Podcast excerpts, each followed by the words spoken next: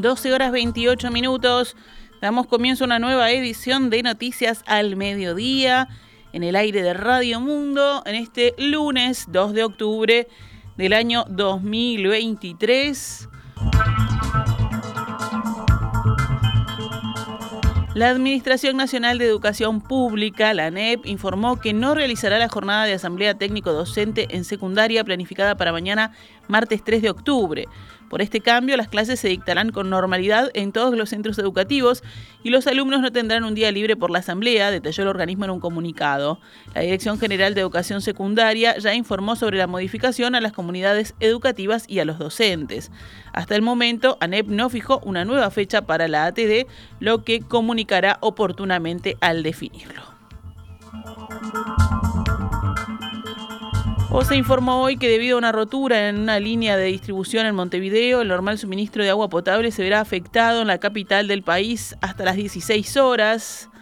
De acuerdo a lo informado por la empresa, la zona afectada será entre Avenida Graciada, 12 de diciembre, Uruguayana, Progreso, Hervidero, Doctor Victorica Carvajal, Cívico, San Fructuoso, Rambla Edison, General Pacheco, Mendoza, General Francisco Caraballo, Rondo, Avenida Graciada, General Luna, Melo, San Fructuoso, Arroyo Grande, Vilar de Bosa, Picán, Evaristo Siganda, Avenida Joaquín Suárez y Grito de Ascencio.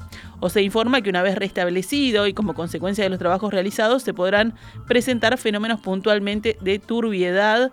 En caso de registrarse algún otro inconveniente, la empresa solicita requerir asistencia a través del 0800 18 71 o asterisco 1871 desde los teléfonos móviles. La Intendencia de Montevideo informó que desde hoy estará prohibido girar a la izquierda desde la avenida 21 de septiembre hacia la calle Coronel Mora, medida que forma parte de los cambios en el tránsito que la comuna está realizando en Punta Carretas. Para marcar la prohibición, esta jornada la Intendencia comenzará a construir un separador en el cruce entre estas dos calles con el objetivo de favorecer la fluidez del tránsito por la avenida, según marca el gobierno departamental en un comunicado. Desde la comuna recomendaron dos posibles vías para poder tomar Coronel Mora. La primera implica tomar Solano Antuña, continuar hasta Jaime Sudáñez y doblar desde allí a 21 de septiembre para después girar a Coronel Mora a la derecha. La segunda opción también consta de tomar por Solano Antuña, pero en este caso doblar hacia la avenida Yauri para luego girar hacia Gregorio Suárez y tomar Coronel Mora. La Intendencia se encuentra en la tercera etapa de pavimentación de 21 de septiembre. En estas obras también instaló nuevos semáforos en las calles Benito Blanco y Solano Antuña, al igual que los del cruce de Avenida Sarmiento y Enrique Muñoz.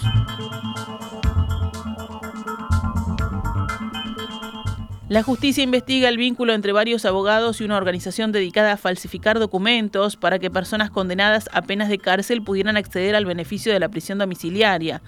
Mientras la Suprema Corte de Justicia analiza por el tema del accionar de las dos juezas de crimen organizado, otros tres magistrados también habían sido engañados a partir de la presentación de estos certificados falsos, según informó la diaria en base a fuentes judiciales. Hasta el momento, la Suprema Corte decidió el traslado de sede de la jueza Adriana Chamsarian en torno a la polémica fuga del narcotraficante Miguel Ángel Leal da Costa. En diálogo con el observador, el titular de la Dirección Nacional de Supervisión de Libertad Asistida, Fabián Rosano, confirmó que su oficina le había advertido tres veces a la magistrada de que Leal no estaba en su domicilio. Rosano contó que la segunda vez se le pidió a la pareja de Leal un teléfono de contacto. Al llamar, respondió Matías Campero, considerado líder de la red a cargo de las falsificaciones. Rosano confirmó además que hasta el momento son seis las personas vinculadas a delitos de drogas que se fugaron de prisión domiciliaria en lo que va del año. Desde ayer rigen los nuevos precios de los combustibles. La nafta Super 95 pasó a costar 74 pesos con 54 por litro, lo que refleja un aumento del 4,2%. Para la nafta Premium 97 el aumento fue de 4,5%, con lo que el nuevo precio por litro es de 80 pesos con 08. El precio del gasoil 50S tuvo un alza de 6,1% y ahora quedó en 59 pesos con 39 el litro. El gasoil 10S aumentó 2,7% y ahora se vende a 68 pesos con 10 el litro. Para el supergas, el alza es de 4,6%. O sea que el kilo de supergas pasó a costar 76 pesos con 75, así que una garrafa de 13 kilos sale ahora 998 pesos. Los nuevos precios fueron detallados en un comunicado del Ministerio de Industria, Energía y Minería, que afirmó que los principales combustibles se actualizaron alineados con los precios de paridad de importación, salvo el supergas que se mantiene por debajo de la paridad de importación. En otras noticias, en la noche de ayer hubo un tiroteo en el barrio Nuevo París. Murió un hombre de 37 años y quedó grave herido un joven de 28. La policía informó que en el centro coordinado del Cerro ingresó un hombre de 37 años con 12 antecedentes por hurto, rapiña y abigeato a las 22.42 y así se constató su muerte. Además entró también un hombre de 28 años que también tenía antecedentes por hurto, receptación, omisión de asistencia y desacato. Tenía cuatro heridas de arma de fuego en pecho, abdomen, brazo y pierna. Según informó Telemundo, el joven se encuentra en estado grave. En el panorama internacional, Eslovaquia acusó hoy a Moscú de injerencia en sus elecciones legislativas y convocó a un diplomático de la embajada rusa después de las declaraciones del jefe del Servicio de Inteligencia Exterior ruso sobre la interferencia de Estados Unidos en la política interior eslovaca. El Ministerio Eslovaco de Relaciones Exteriores protestó contra las declaraciones de Sergei Narishkin, quien puso en duda la integridad de las elecciones libres y democráticas de Eslovaquia y tachó estos comentarios de injerencia inadmisible de la Federación de Rusia en el proceso electoral eslovaco. Ucrania reaccionó con indignación hoy a una publicación en las redes sociales del multimillonario empresario Elon Musk, burlándose del presidente Volodymyr Zelensky por sus reiterados pedidos de ayuda militar y financiera de las potencias occidentales para hacer frente a la invasión rusa. Musk otorgó a Ucrania acceso al servicio de comunicación satelital Starlink, que ha sido vital para el ejército de Kiev en su ofensiva contra las tropas rusas. Pero recientemente el empresario ha adoptado posturas polémicas sobre el conflicto, que es un tema frecuente en sus publicaciones.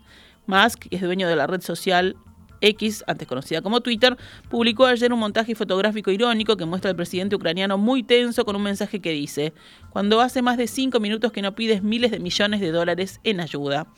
Este mensaje hace referencia a las peticiones del presidente ucraniano que busca que sus aliados occidentales le entreguen más armas y ayuda financiera para defender el país de la invasión rusa que comenzó en febrero de 2022. Pero en Ucrania la publicación generó irritación.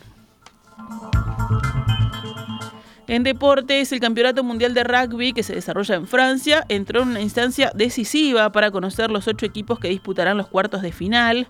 Por el grupo A, este fin de semana Nueva Zelanda le ganó a Italia 96 a 17 y en la práctica está clasificado junto a Francia. Los All Blacks cerrarán el grupo el jueves ante los Teros, ante Uruguay, que ya quedó eliminado y sin chances de llegar al tercer puesto que clasifica el próximo Mundial y que será para los italianos.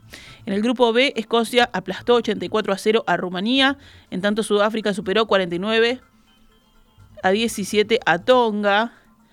Los Springboks e Irlanda serán los seguros clasificados, mientras que los escoceses mantienen una remota chance. En el grupo C, Fiji superó 17 a 12 a Georgia y se encamina a clasificar junto a Gales. Australia mantiene chances al ganarle 34 a 14 a Portugal.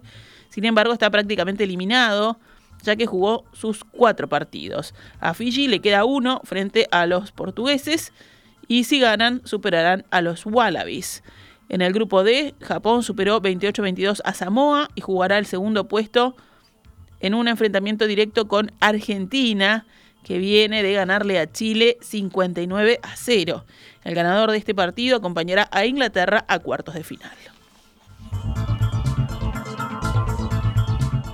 Ahora sí nos retiramos con noticias al mediodía, volvemos mañana pegaditos en perspectiva. Esta es Radio Mundo 1170 AM. ¡Viva la radio!